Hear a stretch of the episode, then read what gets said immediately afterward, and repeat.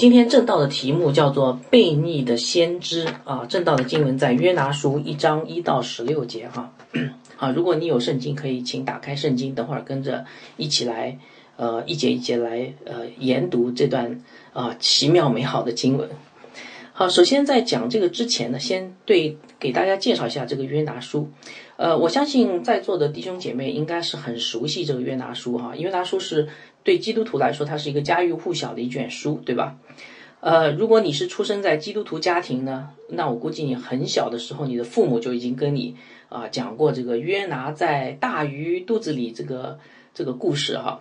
而且在呃教会的每年的读经计划里面。呃，我们每年都会读到旧约先知书。那旧约先知书很多人不喜欢，因为，呃，这个很很枯燥和很无聊。有人是这样说的哈。呃，但是呢，当我们读到约拿书的时候呢，哎，很奇妙，就是读多少次都不会感到厌倦哈。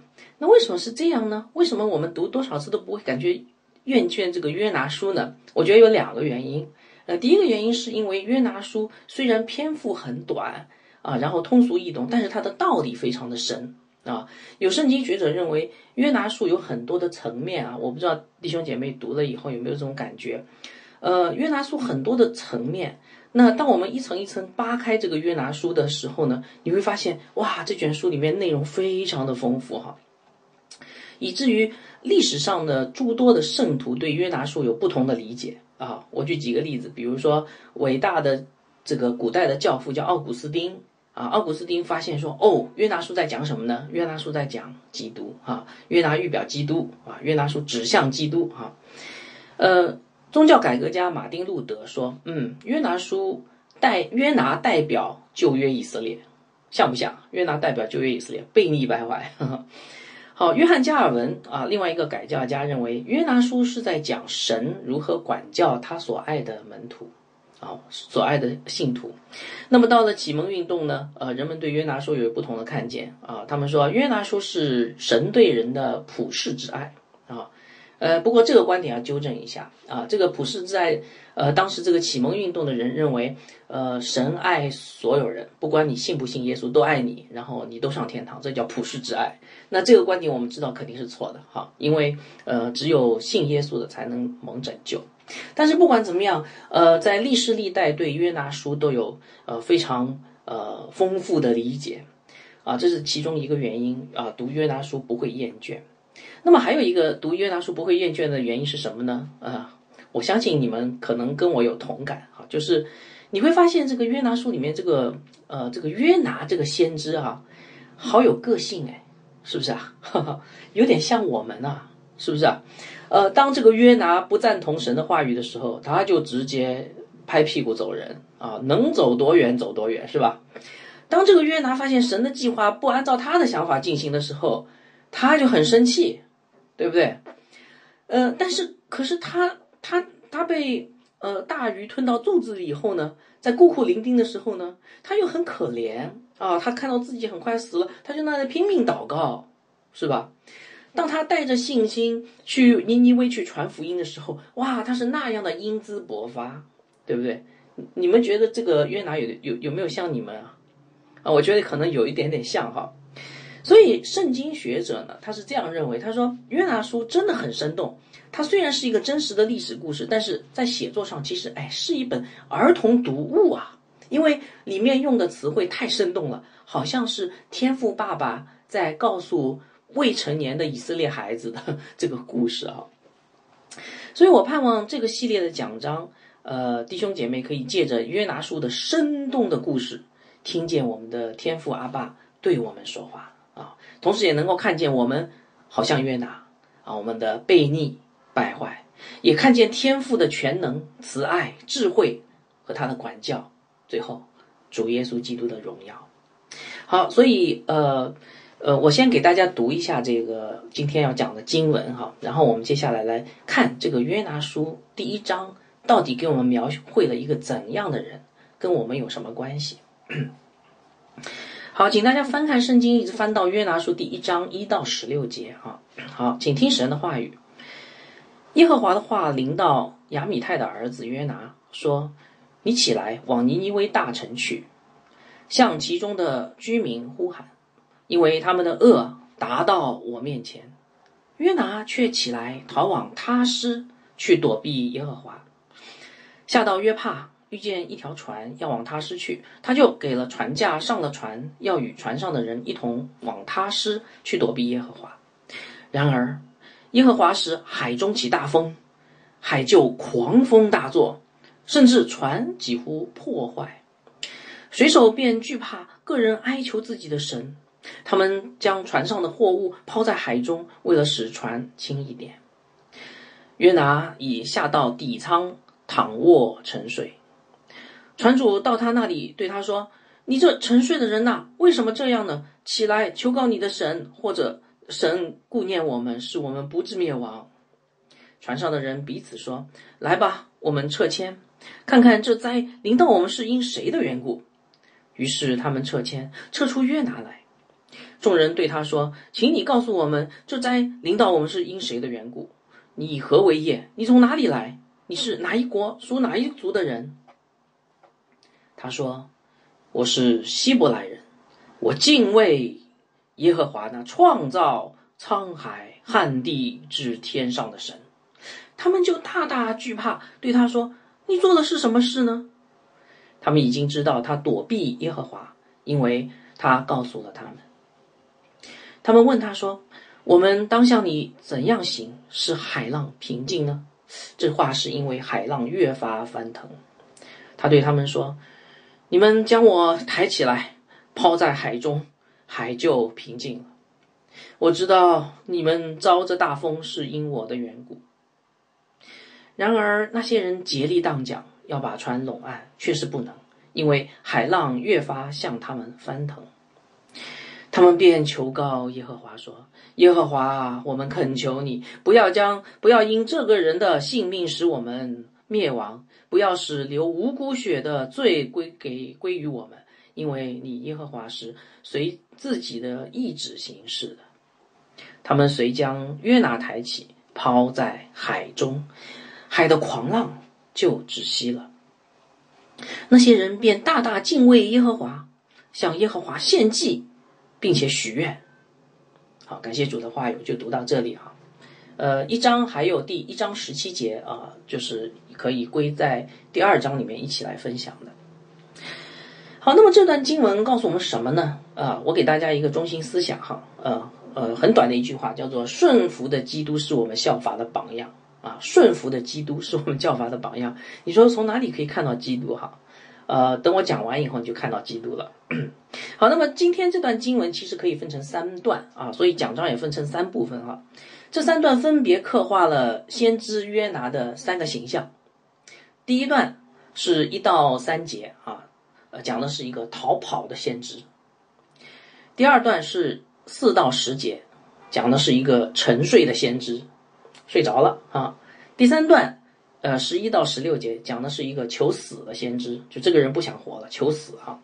所以这三个形象啊，那个逃跑的先知、沉睡的先知、求死的先知，这三个形象加起来总和，就是我们今天要讲的题目，叫做悖逆的先知。好，那么要了解约拿书的故事呢，首先我们要了解这个故事的背景啊，因为这个故事背景非常重要。如果你不了解这个故事背景，很难理解说约拿为什么向神生气。啊，神为什么要派他去尼尼微？哈，所以必须了解这个故事的背景。怎么了解呢？啊，我们来看第一章一节，耶和华的话临到亚米泰的儿子约拿，这句话就可以让我们知道这个背景了。啊，你说从哪里知道？哈，这句话有两层啊。第一个含义是我们发现这句话确立了约拿就是一个先知啊。你说从哪里知道呢？因为。耶和华的话临到某某人，这在旧约当中好像是一个旧约的公式一样，哈，一个语言的公式。当这句话出来的时候呢，基本上这个神讲话的对象就是个先知啊，啊，他的仆人哈。所以我们在这里可以确拿确立约拿是个先知啊，不管他是一个悖逆的先知也好，顺服的先知也好，他是一个先知，神的仆人。那么这句话第二个层面让我们看到的是。这个约拿书的写作背景应该是在公元前八世纪的以色列啊，以色列而且是北国哈。为什么呢？因为亚米泰的儿子约拿这个这这一句话，不仅出现在约拿书，也出现在列王记下十四章二十五节啊。呃，我就不读了啊，因为如果大家感兴趣，可以去查一查列王记下十四章二十五节。那么，这个说明约拿书里的这个主角这个约拿，他是生活在列王记下十四章二十五节所反映的当时的这个呃以色列的这个背景哈。那么当时以色列是什么背景呢？以色列正好是这个以色列的北国啊，在这个耶罗波安二世的统治的时期。啊，耶罗波安统治的时期大概是在公元前七百八十六年到公元前四百啊七百四十六年，这四十年哈。呃，所以约拿是一个北国的先知，但是很不幸的就是这个北国啊，以色列北国当时正好在走下坡路啊。怎么讲呢？呃，这要从耶罗波安二世的。前四代的国王讲起哈，他前四代有一个国王是一个好国王，叫耶户哈，不知道大家有没有印象？这个耶户是一个好国王，他在全国范围里面清除偶像，单单敬拜耶和华。那么，所以神就答应这个耶户说啊，三四代子孙都是平安的。所以到了耶罗伯安二世呢，呃，那个还是平安的，所以耶罗伯安可以做王四十年。但是这是不是说明耶罗伯安很好呢？其实不是的。如果你去看《列王记下》十四章二十四节的话，你会发现这个耶罗伯安他是行耶和华眼中看为恶的事的，然后一个坏王啊啊，所以可想而知，以色列的灾祸就应该呃不远了，对吧？所以等耶罗伯安二世死后不久呢，这个亚述帝国啊啊就大举进攻，于公元前七百二十二年就把整个以色列北国给毁灭掉了。好，所以整个的约拿书是在。这样的一个环境当中啊写成的，那么我们知道这个约拿是个先知啊，然后呢，神对他讲话，神要给他一个使命，对吧？那么神到底给这个约拿什么使命呢？啊，到底会发生什么事呢？好，我们来看一章二节，你起来，神对约拿说：“你起来，往尼尼微大城去，向其中的居民呼喊，因为他们的恶达到了我的面前。”哦。这句话一读就明白了，神要让约拿去干什么？哈，三个字，传福音，哈，是不是？因为这里有讲到说，向其中的居民怎么样呼喊？呼喊什么意思啊？啊，传讲审判的信息，呼召他们悔改归向神，然后神可以拯救他们。所以你看到那个约拿书第三章四节，你就会发现约拿站在那个尼尼微大城里面啊，宣告这个约尼尼微城要要要要灭亡了啊，呼召他们悔改。那么有人会问说，嗯，那为什么要向尼尼微传福音呢？啊，尼尼微又不是以色列，对不对？哦，这里提到了一个什么原因啊？因为他们的恶太大了啊，那个恶大到大到一个程程一个程度，就是这个恶蔓延蔓延蔓延，都都都蔓延到神的宝座前去了啊！这个恶太大了，如果他们不悔改的话，神的严厉的审判就要来临了。啊，所以在这里我稍微给大家介绍一下这个尼尼微的背景哈，怎么会这么这么大的恶会产生哈？尼尼微这个地方是什么地方呢？它是亚述帝国的首都啊。刚才我们讲过的，亚述就是以色列的邻国。那么亚述帝国是一个很古老的帝国，很古老的文明啊，叫做苏美尔文明。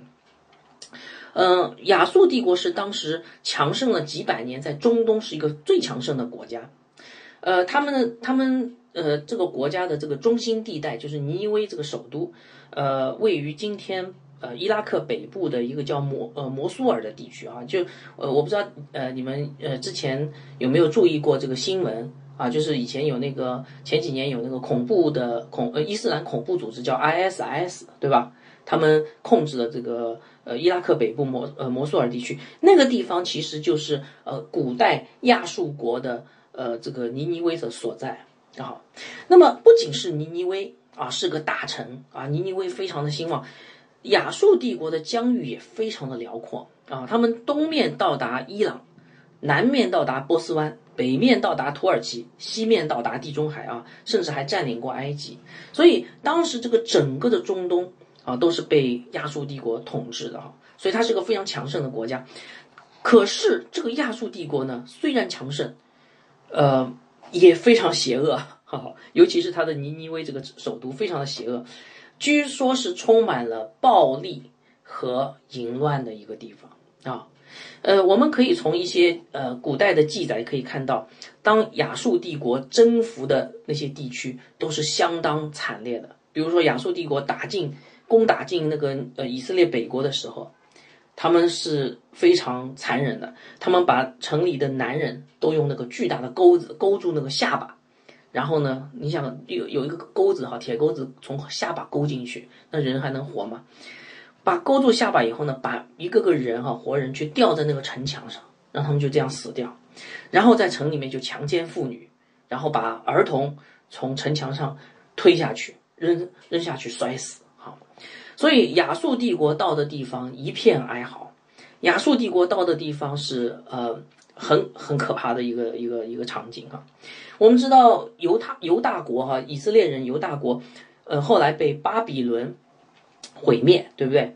那犹犹太人就被掳到巴比伦，然后呢，呃，做了被俘。但是你们知道吗？巴比伦啊，犹太人在巴比伦还能够保存他们的民族文化啊。后来就被掳回归，还还是可以恢复他的民族文化。但是如果你被亚述帝国侵略的话呢，被掳的话呢，那么基本上你你包括你的文化也被毁灭，因为亚述帝国有一个政策叫熔炉政策。就是他把你不同的国家掳来的人去放在一块儿，啊，这个杂交，呵 呵那个混居，使你们通婚，最后呢，你的整个的民族的特征就慢慢的就没有了，啊，所以亚述帝国所到之处，整个民族的文化也是被消除殆尽的，哈，是是这么一个邪恶的一个国家。哦，那你现在明白了吧？所以，请问神给约拿的是一个怎么样的任务啊？哎呀！那个真是一个光荣的任务哈！为什么说光荣呢？因为一般来说，呃，以色列的这个旧约先知，他一般都是给以色列的君王和百姓传话，对不对？但神让约拿去给谁传话？给那最邪恶的亚述帝国传福音，对不对？那是不是一个殊荣呢？一定是个殊荣嘛？你看，如果神能够把一个最邪恶的国家能够翻转过来的话。是不是神彰显了他的能力？所以约拿所领受的这个任务非常的特殊，非常的荣耀啊！所以换做你的话，愿不愿意去啊？哼，你说这挑战太大了。嗯，那么约拿有没有接受这个光荣的使命呢？我们来看一章三节哈，一章三节上半句，约拿却起来逃往他施去躲避耶和华，这什么意思啊？哎，约拿非但没有接受这个使命，他还有意逃跑，计划好逃跑。因为在这节经文里面用了一个啊，原文当中用了一个不定式动词，表示约拿起来，他有目的的，就是为了逃跑哈。嗯，约拿为了逃往他施而起来，可以这样翻译哈。那么为什么约拿要逃跑呢？这么光荣的任务，为什么不不愿意接受呢？啊，其实刚才我们介绍过亚述跟。这个呃，以色列的关系了。早在耶户时代，呃，以色列就向亚述进攻，而且亚述国不断的是侵略周边的国家，包括以色列的哈。所以约拿不愿意去传福音，可能还生了神的气了。为什么呢？因为约拿知道亚述帝国是个非常邪恶的帝国，这么邪恶的帝国，我这个呃公真正义的公公义的这个。呃，先知怎么能够去向他去传福音呢？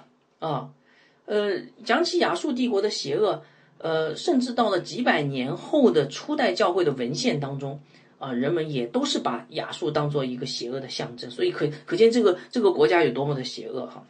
而且不仅如此，亚述帝国还是以色列的世仇啊，啊，常常去侵略以色列，所以对待以色列百姓，我们的同胞这么残忍的敌人。怎么能够去传福音给他？因为约拿知道，他传福音，如果亚述帝国的人悔改了怎么办？他们就得救了，我们的苦不是白受了吗？对不对？啊，好，所以对于这样一个国仇家恨的民族，啊，其实也真的是哈，就是在呃那个呃耶罗伯安二世以后几十年代，公元七二二年嘛，公元前七二二年，这个北国其实就是被亚述帝国给灭掉的。对于这样的一个国仇家恨的民族，怎能向他们传福音，让他们得救呢？他们难道不应该受神的公义的审判吗？啊，所以这个约拿这个故事呢，有点像，呃，如果放在今天的话，有点像，呃，一你你让一个犹太人，啊，刚从德国纳粹集中营逃出来的二战时期的犹太人，回到德国纳粹去给希特勒传福音。我觉得这个是一般很很很难被接受的，是吧？啊，从人来看是很难被接受。所以约拿选择了什么？逃跑。约拿选择逃跑，他故意要逃跑，为的是什么？躲避耶和华。那一章三节告诉我们的，对不对？好，那么我们来看这个约这个先知是怎么逃跑的哈。我们来看这个先知怎么逃跑。先知怎么逃跑呢？哎，很有意思，他好像是在跟神对着干，他好像是用跟神对着干的方式带着气逃跑的。我们来看一章三节的下半句哈。约拿下到约帕，呃，遇见一只船要往他施去，他就给了船价，上了船，要与船上的人同往他施去躲避耶和华。这个约拿呢？起来以后呢，去了个地方叫约帕啊。约帕是什么地方？就是约帕是今天以色列境内的一个地中海的港口啊，海海港城市。但是当时请注意啊，当时不在以色列境内，也就是说，约拿先逃出国境，呵 呵这就是他的呃做法。那为什么要逃出国境呢？哎，我们知道以色列就是神掌权的地方嘛。那你逃出国境，其实意思就是说我我不要神掌权。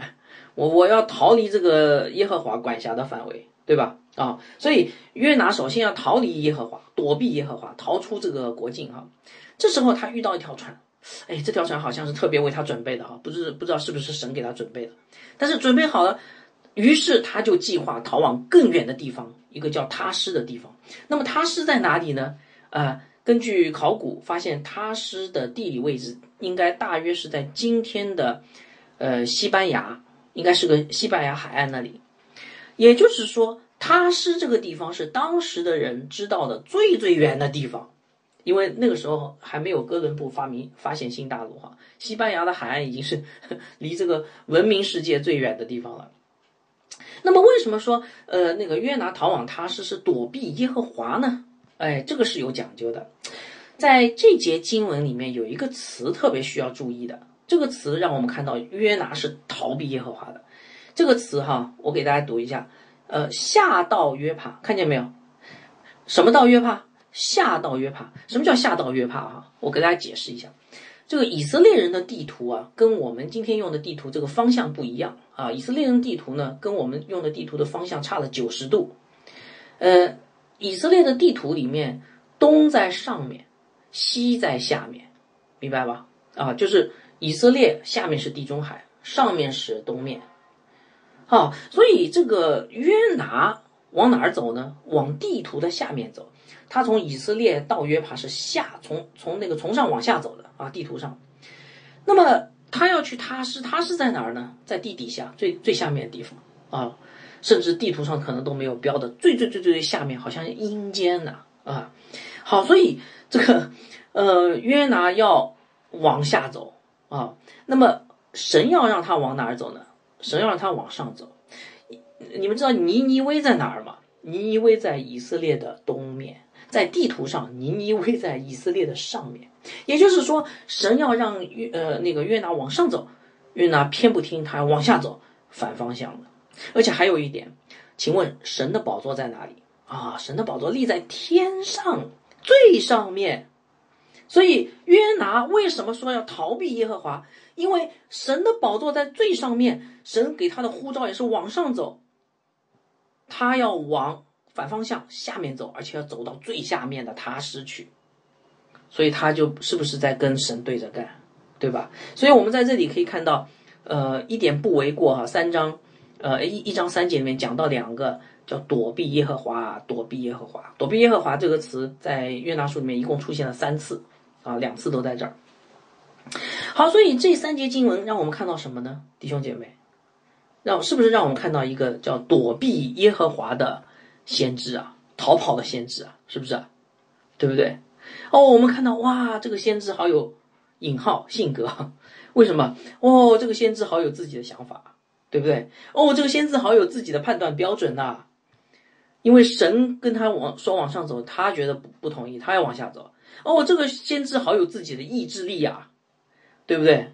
哦，他可以，他不愿意去顺服神的旨意，他有自己的想法、自己的判断标准、自己的意志力。那我们知道他是个职业先知嘛，也许他是愿意传福音、服侍神，但是他不愿意按照神的方式去传福音，不愿意按照神的话语来服侍神。大家同意吗？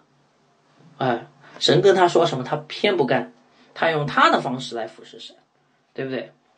那么，如果你知道约拿这个名字呢，你会觉得很可笑，因为约拿这个名字哈，呃，背后的含义。真的是很讽刺，就是约拿这个名字背后的含义叫做鸽子啊。我们知道鸽子是很顺服的动物啊，你训练好一只鸽子，然后呃，你就可以把一个信纸条放在它的脚上啊，信鸽哈，给它带到某个地方去。你让它带到哪里去，把信息传递到哪里，它就传递到哪里嘛，对不对？所以主耶稣说，我们应该是寻良如鸽子啊。可是你们看约拿这个鸽子哈。神给他脚上绑了一个信息，说去尼尼微去传福音。他飞出去的时候往反方向飞，是不是？哦，好有个性啊！那么我问大家一个问题：你们喜不喜欢约拿的个性？我在想，小朋友大概蛮喜欢，因为像你们哈，呃，但是约拿的个性是不是值得我们效法呢？一点不值得我们效法啊！在这里一定要跟大家讲清楚：虽然约拿很有个性，虽然基督徒可以有自己的个性。但是不是叛逆的个性啊？其实约拿不是这个问题，不是个性的问题，它其实是一个罪的表现啊。呃，我讲这个是有原因的。前面讲了约拿为什么要往他失去，因为他要躲避耶和华。你知道躲避耶和华这个短语在圣经里面一开始出现在哪里吗？躲避耶和华这个短语在圣经里面一开始出现在创世纪三章八节。当亚当夏娃犯了罪以后，躲避耶和华。我给大家读一下《创世纪》三章八节，你就知道：天起了凉风，耶和华神在园中行走。那人和他妻子听见了神的声音，就藏在园中的树木中，躲避耶和华神的面。看见没有？所以躲避耶和华是什么意思？就是犯罪啊，悖逆犯罪。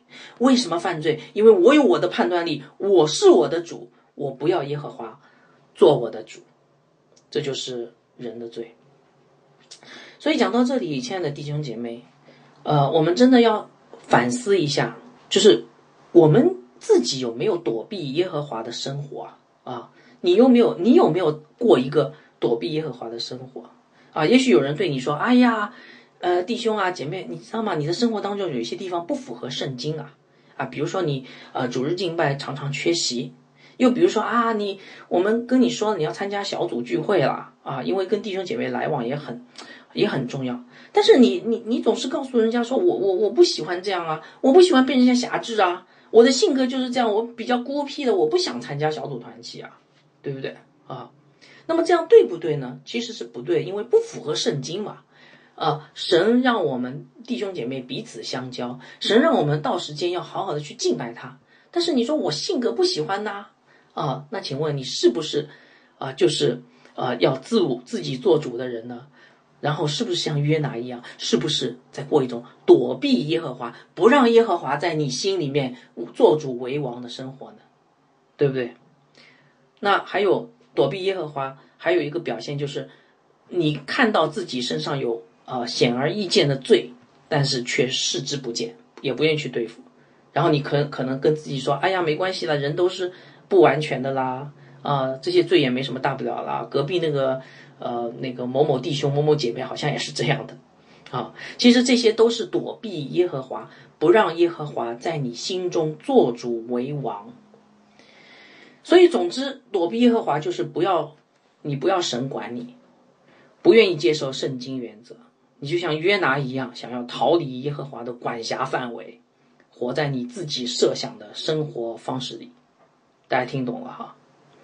呃，我我这边要稍微提一下，也许在这种躲避耶和华的生活里面，你也参加基督徒团契啊，你也准时的呃上教会，你甚至还服侍教会来着。但是呢，在这么多的教会活动中呢，你也可以不按照神的心意，而是按照自己的心意来做事来服侍，有没有？也就是说白了，就是躲避耶和华的生活当中，你是那个。你心里面的神，你自己是不是神？所以，亲爱的弟兄姐妹，讲到这里，啊，我想我已经讲清楚了。请问你的生活是全然降服在神的旨意下吗？你的生活是全然按照圣经的原则吗？还是你的生活是躲避耶和华，不让耶和华做你的主，让你自己做主为王的生活呢？好，把这个问题留给大家，好好的去思想。好，我们就看到了这个约拿啊，是一个逃跑的先知。约拿想要逃避耶和华。那么我问大家一个问题啊，你认为约拿能够成功的逃脱神吗？我我想这个问题的答案连小孩子都知道，不能啊，因为神是大有全能的，神说有就有，命立就立啊，神哪有难成的事啊？只要神不要不想让约约拿逃走，约拿肯定逃不走。对不对啊？是吗？哎，完全正确。哈，所以约拿书我们看到神的主权哈。约拿非但不可能逃避神，哎呀，他还要经历神的严厉的管教了。为什么？因为神爱他了。所以我们来看第一章四节，接下来的经文是怎么说的？一章四节，然而耶和华使海中起大风，啊，海就狂风大作，甚至船几乎破坏了。啊，这节经文其实如果你知道原文的话，你会读得非常有味道。原文当中是把耶和华放在一个首位啊，一个强调的位置上面，意思是这场风浪完完全全就是神故意做出来的，而且这个作者还用了非常生动的语言来描述这场风浪啊。原文可以这样翻译啊，原文可以翻译作大海在发怒，船只在哀嚎，理解吧？就是拟人的手法啊，大海在发怒，船只在哀嚎。好，所以弟兄姐妹，这里让我们看到神的管教来临的时候，哎呀，这个烈度啊，哎呀，真的是让我们够受的，是不是啊？啊，而且这个真实感啊，真是让我们够受的。所以我在这里再次奉劝那些呃躲避耶和华的弟兄姐妹，你们躲不了的。所以如果神真爱你们，你们还是赶紧早点悔改吧。好，那么神的管教来的时候，有时候也会殃及我们身边的人，就像约拿一样。神的管教领导约拿的时候，跟约拿一条船上的人都遭殃了。我们来看一章五节，水手便惧怕，个人求告自己的神，他们将船上的货物抛在海中，为要使船轻一些。约拿已下到底舱，躺卧沉睡。这些经文让我们看到很有意思的就是，不信主的人面对突如其来的灾难。啊，他们有两个背逆神的举动，啊，一个是迷信，水手们啊，个个人哀求自己的神，啊，一个是迷信，另外一个是什么呢？叫自救啊，他们将船上的货物抛在海里啊，所以不信主的人呢，又迷信又自救，你不觉得很矛盾吗？就是如果你真的很相信这个神明，你相信的神明，你干嘛还自救呢？如果你自救，你干嘛还相信这个神明呢？对不对？所以不信主的人其实就是这么矛盾。大家明白吧？可是信主的人就不一样啦，啊！我问大家，呃，信主的人在突如其来的灾难来临的时候会有什么反应啊？哎呀，应该是很淡定的，因为我们知道神掌管一切啊，有什么好担心的呢？对不对？呃，那么我们看约拿什么反应呢？哎呀，约拿是，呃，超乎寻常的淡定啊！我们来看约拿怎么怎么做，约拿已下到底舱躺卧沉睡。约拿怎么这么淡定啊？那沉睡这个词我也解释一下哈。沉睡这个词在原文当中是熟睡了啊，熟睡的意思就是深，今天说的深度睡眠啊。甚至那个犹太拉比在解释这节经文的时候说，约拿在打鼾，因为睡得太熟了。不过我们讲到这里，我总觉得有点怪怪的啊。难道这里指的是约拿非常有信心吗？如果他真的很有信心，信靠神，他为什么要躲避耶和华呢？我就不明白哈。好，我们仔细分析这段经文，发现约拿沉睡是另有目的的啊，另有原因的。呃，那个约拿不是因为信心而沉睡的啊，约拿是因为要跟神无声的抗议而沉睡。你说从哪里看出来？约拿以怎么样？这里有个字叫下到底仓，看到没有？哎，我们刚才有讲过下这个字哈，这个神在上面，尼尼微在上面，约帕在下面，他是在下面。约拿往下走这个动作啊，其实就是在反抗神啊，明白吗？你看他下到约帕，他下到船里，然后他下到哪里啊？船舱里啊？哪个船舱？底舱，他不能再往下了，因为下面没东西了，他下不去了。所以约拿要反抗神，反抗到什么程度呢？极致。所以约拿要下到底仓，然后干什么？做无声的抗议。用今天话就是说躺平。我不干了，我是个先知，但是我不干活儿，我躺平了，我沉睡，我熟睡，大家明白吧？啊，所以我们在这里看到的，其实不是一个有信心的信靠的约拿，是一个与神顽抗到底的这个悖逆到底的约拿呀。所以我问大家，在这里，你觉得约拿有比那些水手要好一点吗？一点都没有。水手不幸的水手，那个悖逆的约拿，他们行为虽然不一样，但是其实。是同样的悖逆，大家同意吗？啊，好，所以约拿悖逆啊，约拿的悖逆就连外邦人都看不下去了。好，我们继续往下看哈，一章六节，船主到他那里对他说：“哎，你这个沉睡的人呐，为什么要这样呢？起来求告你的神，或者神顾念我们，使我们不致灭亡。”啊，这个约拿对对于这个外邦人来说，不了解的人来说，啊，约拿的行为实在太令人生气了。可能他就是整条船上表现最差的那一个，是不是啊？整个班级里面表现最差的那个。呃，如果家里面有不争气的孩子的那些家长哈，可能会理解当时那个船主的心情。啊，这个孩子老是躺在那里什么都不干，你会对那个孩子说：别老是躺在那里了，嗯，哪怕你求告神都好，都比比躺比躺平要好啊，对不对？好，所以我们在这里看到什么哈？我们其实在这里看到一个极大的讽刺，是吧？什么讽刺啊？哎呀，这个神的先知的表现，在悖逆时候的表现，竟然连不信主的外邦人都会斥责他，都不如，对不对？啊，其实我我在读的时候，我发现船长这句话其实是有呃含义的。什么含义呢？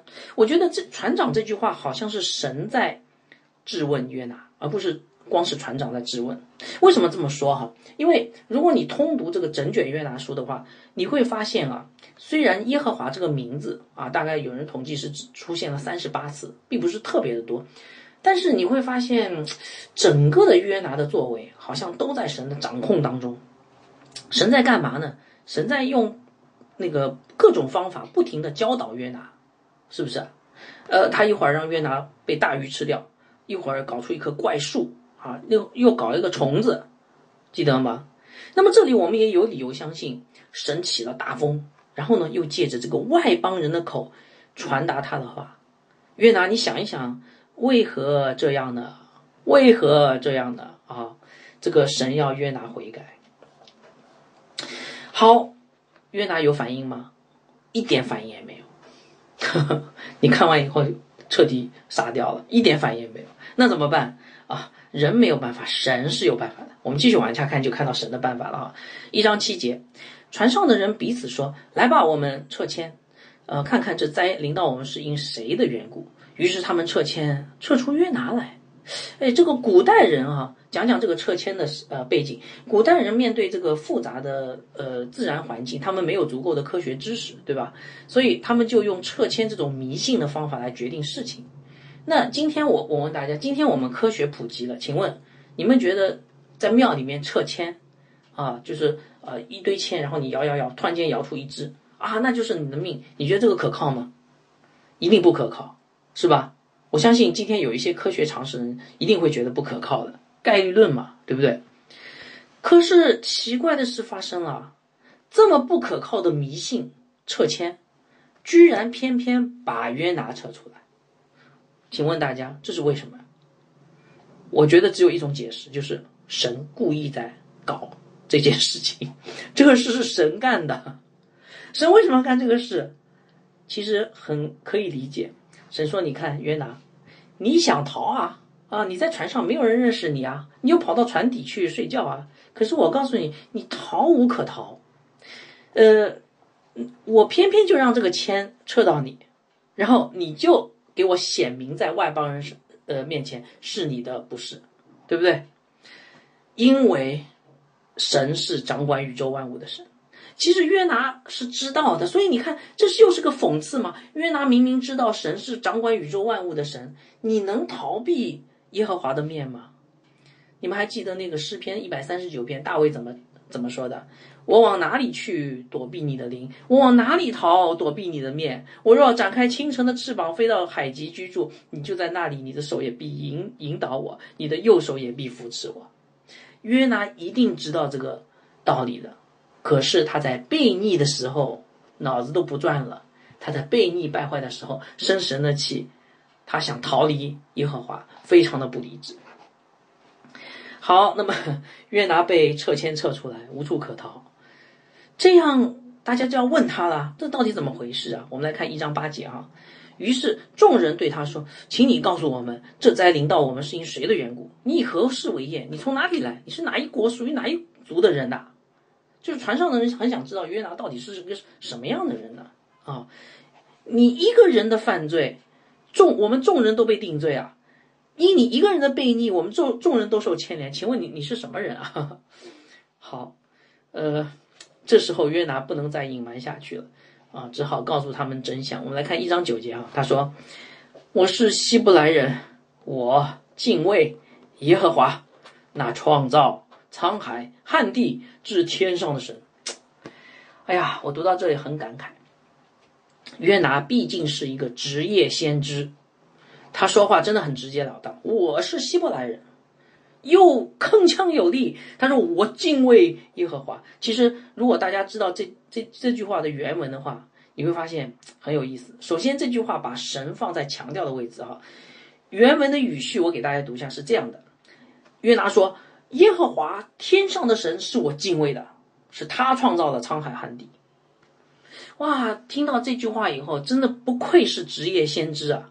他的宣告何等铿锵有力，何等有确信啊！啊，以至于有圣经学者认为说，哇，这个宣告就是一章九节和四章二节也有个宣告，是整个那个约拿书的精华所在啊，表明了这个约拿书的真正的主角神的属性嘛。不过，不过等一下啊，弟兄姐妹，等一下，等一下，你不觉得这又是一个极大的讽刺吗？你们看出来没有？什么讽刺啊？这个这个先知铿锵有力的宣告，宣告什么？我敬畏耶和华。我敬畏耶和华，可是他在正在干什么？他正在干不敬畏耶和华的事，是吧？所以弟兄姐妹，呃，我我觉得有的时候我们要小心了。你口里承认的，不见是你心里相信的啊。我们有的时候觉得我们自己的生命很好啊，信仰很好，哎，不见得是真的。要看看你的果子啊，到底好不好，是吧？好，很有意思。于是。神的质问借着外邦人的口又临到约拿了哈，我们看神是怎么来调教这个悖逆的先知。一章十节，他们就大大惧怕，对他说：“你做的是什么事啊？你做的是什么事呢？”他们已经知道他躲避耶和华，因为他告诉了他们。这个话是外邦人说的，可是前面讲过的，也是神借着外邦人去质问耶和华，呃，质质问约拿。约拿，你到底在做什么事？你知道吗？你知道你在做什么荒唐的事吗？知不知道啊？所以神很爱约拿。那么在这节经文里面还有一个很极大的讽刺，我不知道大家看看到没有？就是这个外邦人听了约拿的话，他们的反应是怎么样？叫做大大惧怕，惧怕也可以说是敬畏啊啊！你说这些外邦人怎么会敬畏以色列的神呢？啊？因为当时耶和华的名已经传遍天下了，我们知道外邦人都听说耶和华，啊带领以色列过红海进迦南，我们也听说啊耶和华大卫靠着耶和华的名去打败巨人歌利亚，甚至这些外邦人去到了去过耶路撒冷，他们看见所罗门为耶和华建造的宏伟的圣殿，而且所罗门这个国度何等的强大。啊，所以他们虽然不相信以色列的神，但是蛮敬畏这个以色列的神的，对不对？好，为什么讽刺呢？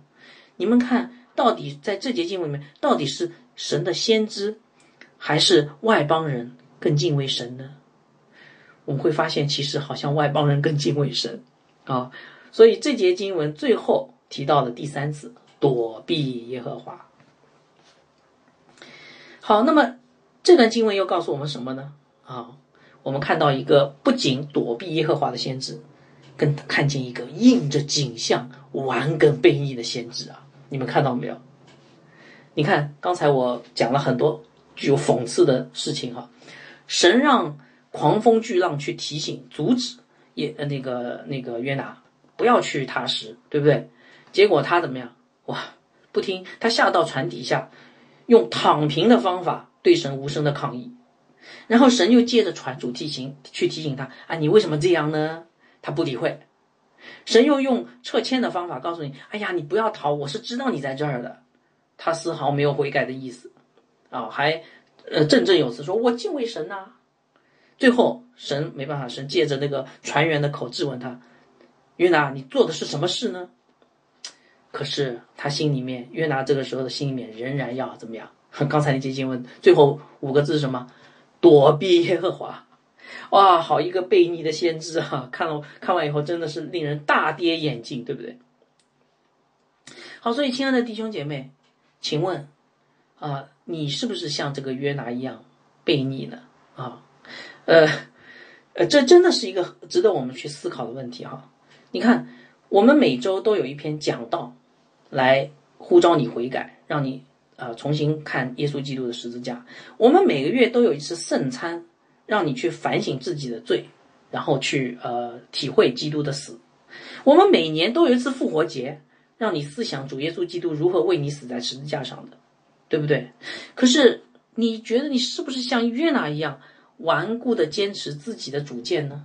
你的生命有没有随着这一次一次的神的话语被更新呢？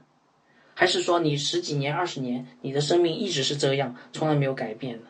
啊，那约拿的顽梗在哪里呢？他坚持他自己的看法，他坚持他自己的生活啊，他不想改变。所以一旦有神的话语冲击到他的这个呃信仰生活的时候，他是拒绝的。啊，当神的话语不合他的想法、触犯他利益的时候，他是故意不听的，还找理由来证明自己，对不对？而且还视而不见。还说我信仰很好，我敬畏神呐，啊，还用自己的方法不断的继续的呃走他自己的道路，按照他自己的方法，不是按照圣经的方法去服侍神，对不对？所以这些其实值得我们去思考啊。呃，我发现有的时候，呃，尤其是呃基督徒做的时间长了那些老基督徒，也真的是应该好好去思考，我们会不会像这个约拿一样？啊，信主这么长时间了，服侍神很长时间了，但还是那样的悖逆败坏呢？好，尽管神用了各种方法来提醒约拿，但是约拿的悖逆啊，我告诉大家，还远远没有达到尽头呢。啊，他还要继续悖逆。我们接下来看到的不是不只是一个逃跑的先知，不只是一个沉睡的先知，我们还看到一位求死的先知。我们来看一章十一节啊，他们问他说：“我们向你当向你行怎样行使海浪平静呢？”啊，这句话是因为海浪越发翻腾。这个不信神的外邦人，他们真的不知道应该如何处理约拿，因为约拿是什么人啊？他们听下来发现说：“哇，这个约拿是。”伟大的耶和华神的呃不听话的仆人，这这这怎么搞啊？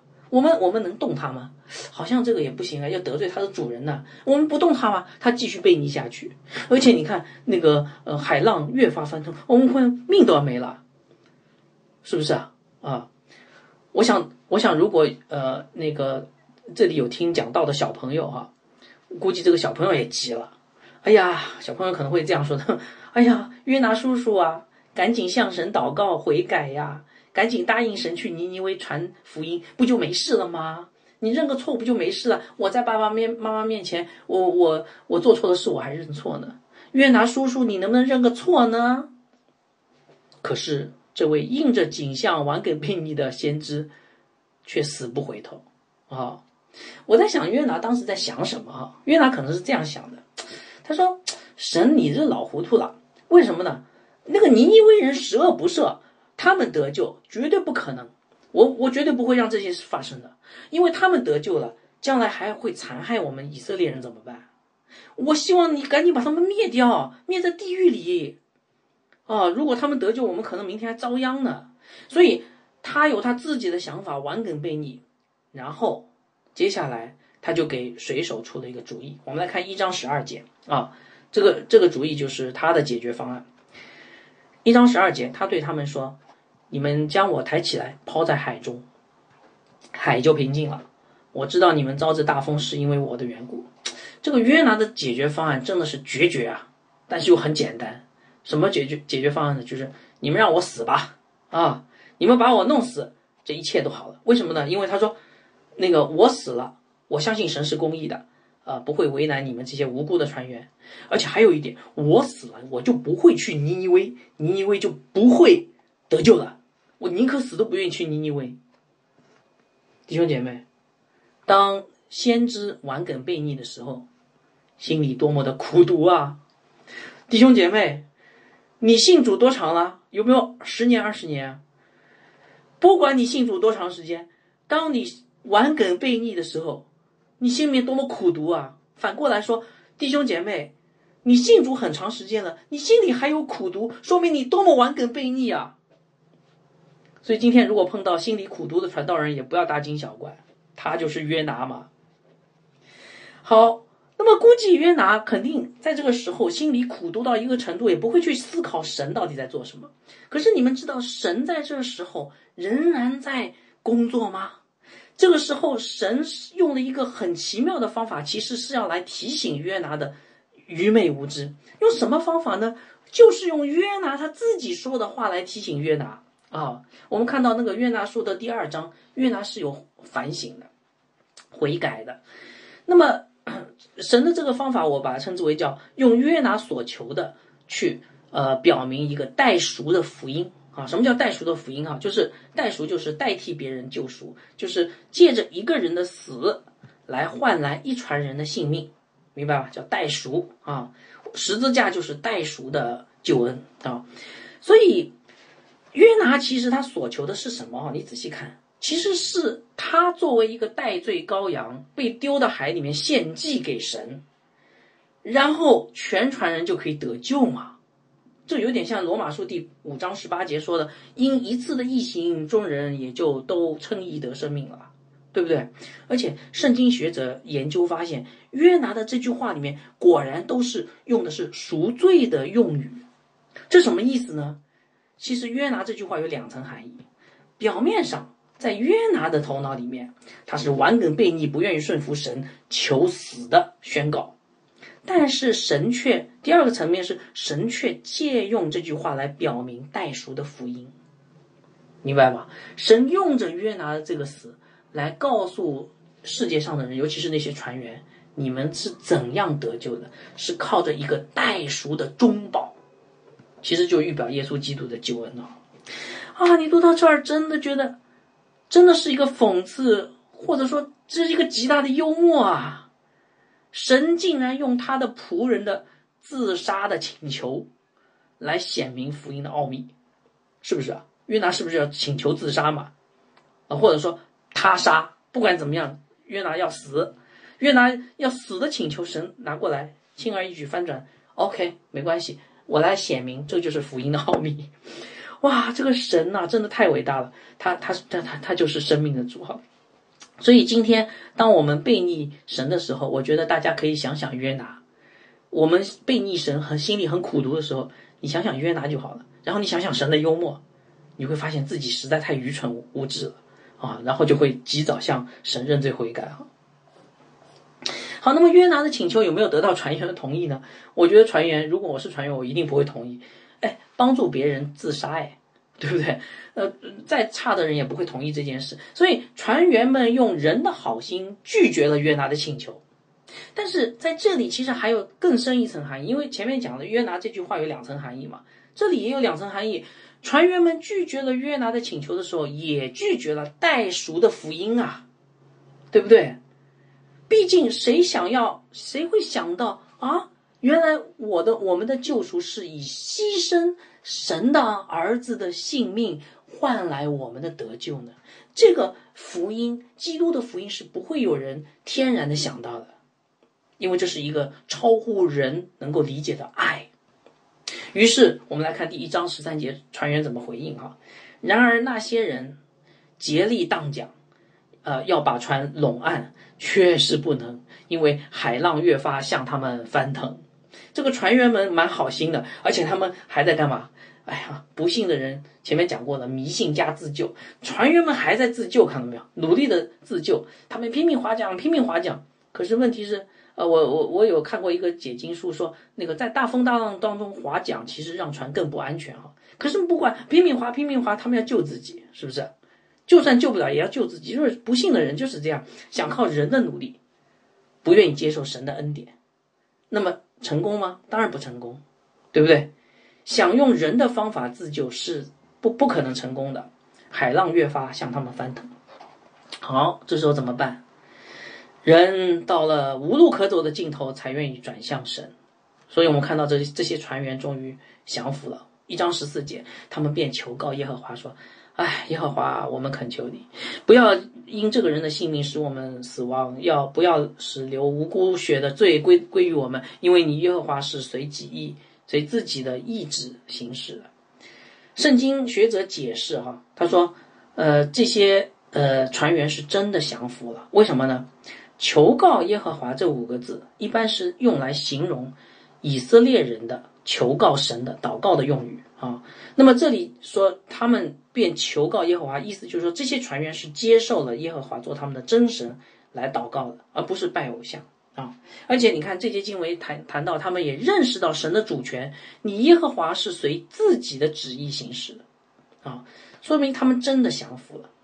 然后接下来一章十五到十六节，他们随即将约拿抬起，抛在海中，海的狂浪就平息了。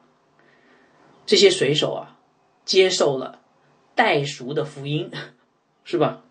那些人便大大的敬畏耶和华，向耶和华献祭。并且许愿啊！读到这儿，我们发现很有可能这些水手就变成了真正信神的神的子民啊。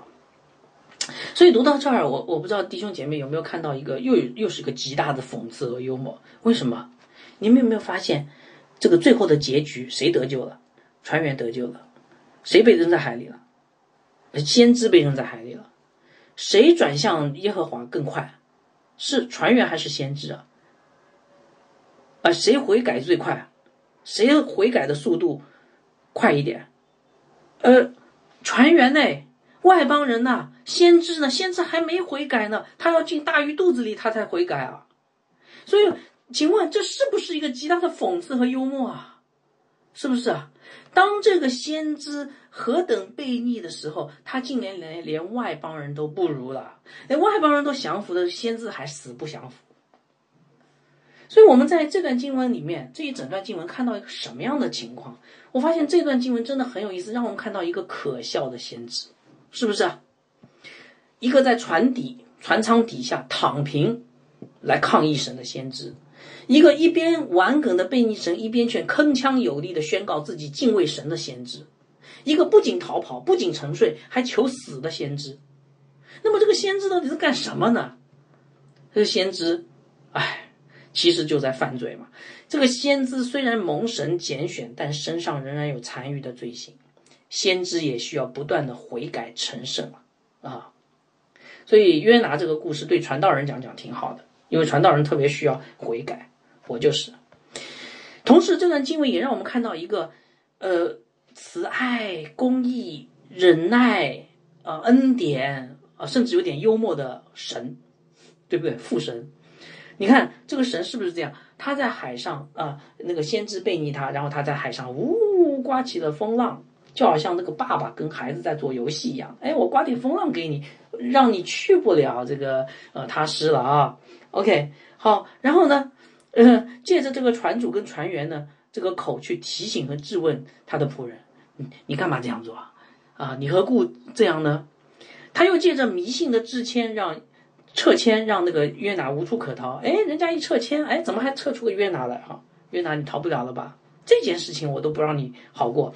然后他还借着约拿的自杀事件，去传福音，传了个代赎的福音，拯救那些船员。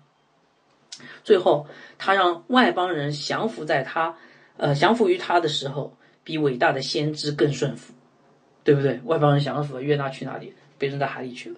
所以这个神到底在干什么？哎，这个神真伟大，神爱他的仆人先知，是不是啊？他在不断的教导这个先知啊啊，我们顽梗悖逆的不得了啊，我们需要悔改。但是神何等有耐心，他何等慈爱，何等公义，何等有耐心，何等恩典，甚至用幽默的方法来教导我们。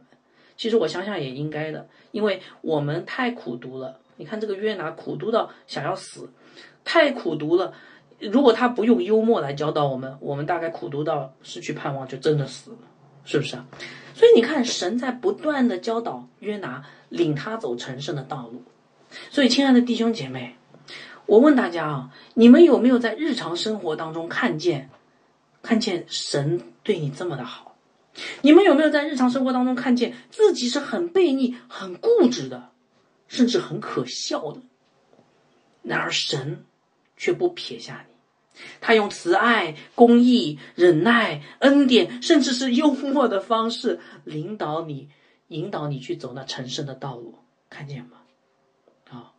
所以讲到这里哈，我想，呃，大多数人都会认同我一点，就是我们讲到这个这段经文的属灵的含义，约拿是是不是以色列旧约以色列的写照啊？或者说约拿所作所为是不是代表了以色列民的所作所为？我觉得是的。你看哈，约拿顽梗悖逆，躲避耶和华，就好像以色列人一样。以色列的人的祖先在旷野里面就印着景象，对不对？最后倒闭旷野，进入迦南地之后呢，变本加厉，还拜偶像，然后过着自己自我为主的生活，离弃耶和华，建丘坛，不要耶和华，对不对？那么耶和华就兴起了各种风浪来阻呃阻止约拿，提醒约拿。质问约拿，同样，他也兴起了周围的国家来阻止以色列继续犯罪，对不对？管教以色列，还差遣他的先知来警告以色列，呼召他们悔改，是不是一样的？那么接下来，以色列就好像约拿一样，灵性沉睡，哎，对不对？甚至做了许多自取灭亡的事。约拿说：“让我死吧。”以色列好像也在说：“让我死吧。”呃，那个当巴比伦的使者去到犹大国的时候，犹大国的国王竟然把自己国库里面的金银宝库、宝宝藏都给人家去看去。哎，我们国家多好啊，多富啊，快来抢我们吧！直到亡国被掳。所以约拿其实就是旧约以色列的写照啊，对不对？那么为什么要讲这个呢？因为这样的话，你就知道约拿书跟我们有有什么关系了。今天的基督徒就是被称为真以色列的人，我们才是真正的以色列，我们承受神的产业，神给旧约子民的应许，今天落在新约子民头上，对不对？所以代表旧约子民的约拿，他的所作所为，也反映了我们今天新约子民的所作所为啊。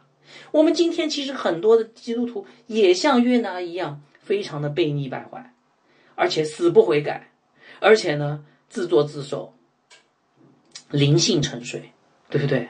所以，亲爱的弟兄姐妹，我想这就是神在约拿书里面给我们的呼召。我们应当反省自己是不是像旧约以色列，或者像约拿一样顽梗悖逆，而且执迷不悟呢？我们有没有谦卑顺服在神的面前，真心悔改呢？我盼望弟兄姐妹带着这样的一个呃思想去。呃，等你以后再看这个约拿书的时候，在读约拿书的时候，会想到这一点。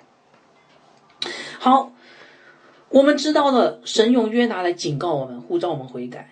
但是，更重要的一点，约拿这个人物不仅是对我们的警告，其实你仔细的看，你会发现神也用他来给我们盼望，而且是永恒的盼望。因为约拿不仅代表旧约以色列。更重要的，它也是主耶稣基督的预表，请大家记住这一点。你说，哎，不会吧？约拿所做的事情都是顽梗悖逆的，怎么是主耶稣的这个预表呢？你反过来想，约拿所做的事情啊，主耶稣好像都有做，但是呢，做的跟约拿的果效是不一样的，动机也不一样。也就是说，约拿的顽梗悖逆是反衬出一位真正的先知的谦卑顺服，这位真正先知就是主耶稣基督。你说我我这样讲有有根据吗？有的，因为在四福音书里面，我们看到主耶稣把约拿和他关联起来我给大家读一段经文，大家就知道了哈。马太福音第十二章三十九到四十一节哈。当时法利赛人来找耶稣行神迹给他们看，然后耶稣回答他们。耶稣怎么回答他们呢？耶稣说：“一个邪恶淫乱的时代啊，就好像尼尼微大城一样，想要看神迹，除了呃先知约拿的神迹以外，再没有神迹给你们看。约拿三日三夜在大鱼肚腹里，人子也要这样三日三夜在地里头。当审判的时候，尼尼微人要起来定这世代的罪，因为尼尼微人听了约拿所传的就悔改。看呐，这里有一个人比约拿更大。”谁是比约拿更大的人？主耶稣自己。所以这这段话里面，主耶稣把他的十字架的神迹和约拿的神迹关联起来。主耶稣把他的死和约拿三天三夜在大鱼肚子里关联起来。主耶稣把他自己跟约拿关联起来，对不对？所所以约拿就代表约拿就是预表的基督，就是基督的预表。但这个预表呢，正好是反衬的效果。神用。约拿的不好，去反衬基督的好，以此来荣耀基督。神是神要告诉我们的一个道理，就是世上没有一个人像基督那样。约拿也不是，大卫也不是，亚伯拉罕也不是，摩西也不是，他们都完全做不到。只有我的独生爱子耶稣基督才是唯一的，世上唯一的拯救，那位合我心意去尼尼微大城悖逆败坏的世界，呃，传福音的真先知。不是这样吗？所以我们在约拿身上，哈，如果我们自仔细在思想，我们会发现我们在约拿身上看见基督啊，而且是个强烈的对比。你不信的话，我给你数几个哈。首先，约拿是北国先知，耶稣呢？耶稣是不是先知啊？啊，也是的，拿撒勒先知啊。但是他们的表现截然不同。第一，约拿下到约帕。下到船舱舱底，最后下到海里，对不对？为什么下下下？因为他顽梗悖逆，死不悔改。但是主耶稣呢，是不是也下？他从天上下到人间，下到十字架，下到坟墓啊？但他是因为顽梗悖逆，死不悔改吗？不，他是因为顺服谦卑，遵行天父的旨意。约拿在风浪中睡着了，为什么？他用无声的抗议表达对神的不满。可是主耶稣也在加利利湖的风浪中睡着了。为什么？因为他是遵行父的旨意，传道劳累，连枕头的地方都没有，而且完全将自己的生命交托给天父。约拿被人质问：“你这沉睡的人为什么这样呢？你这做这个事是为什么呢？”这些都是神对他的责备。主耶稣也被人质问。你这拆毁圣殿的三日被建造起来，可以救自己吧？你如果是神的儿子，就可以从十字架下来吧？这是神对他的质问吗？责备吗？不是，这是他受人的冤屈。最后，约拿被投入深海，因为这是他自寻死路，被动的成为船员的代罪羔羊。可是主耶稣被钉十字架。在科西玛尼马尼园的祷告，大家记得吗？他是甘愿顺服，主动的为我们做了代罪的羔羊？亲爱的弟兄姐妹，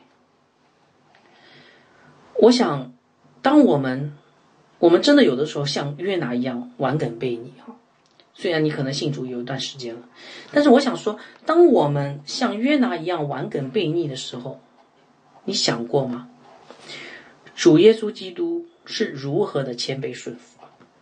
你想过吗？主耶稣为我们顽梗悖逆的罪被钉在十字架上死了。你想过吗？主耶稣的顺服是我们今天呃可以坦然无惧来到上帝施恩宝座前敬拜他的唯一的通路。所以，这十字架的爱，难道不足以改变我们的心，让我们不再做那个悖逆的约拿？而是去效仿我们主耶稣谦卑顺服的榜样吗？这十字架的爱难道不足以让我们生命更新，成为谦卑顺服，去完成那传福音的大使命吗？你看约拿书里怎么说的？神对我们的呼召是什么？你起来往尼尼微大城去，向其中的居民呼喊，因为他们的恶达到我的面前。这就是我们传福音的大使命啊！主耶稣又在马太福音第二十八章又讲了一遍，让万民做我的门徒，奉父子圣灵的名给他们施洗，凡我所丰富的都教导他们遵行，我就与就与你们同在，直到世界的末了。亲爱的弟兄姐妹，约拿的样子告诉我们，我们很多次就像约拿一样悖逆败坏，但是约拿不是我们效法的榜样，主耶稣是。所以，盼望弟兄姐妹能够在读约拿书的时候，看见那顺服的基督，效法他的榜样。我们最后做一个祷告结束。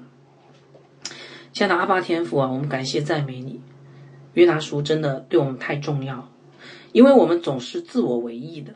我们做基督徒很久了以后，觉得自己蛮好的，觉得自己比别人更近前。但是，当你的话语、你的旨意来到我们面前的时候，我们却很多的时候是不愿意接受的，我们里面还有很多苦毒，正表明我们没有接受你的话语。主啊，更新我们的生命，常常的提醒我们，让我们不再做约拿，而是做基督，做基督的门徒。这样的祷告，奉主耶稣基督名，阿门。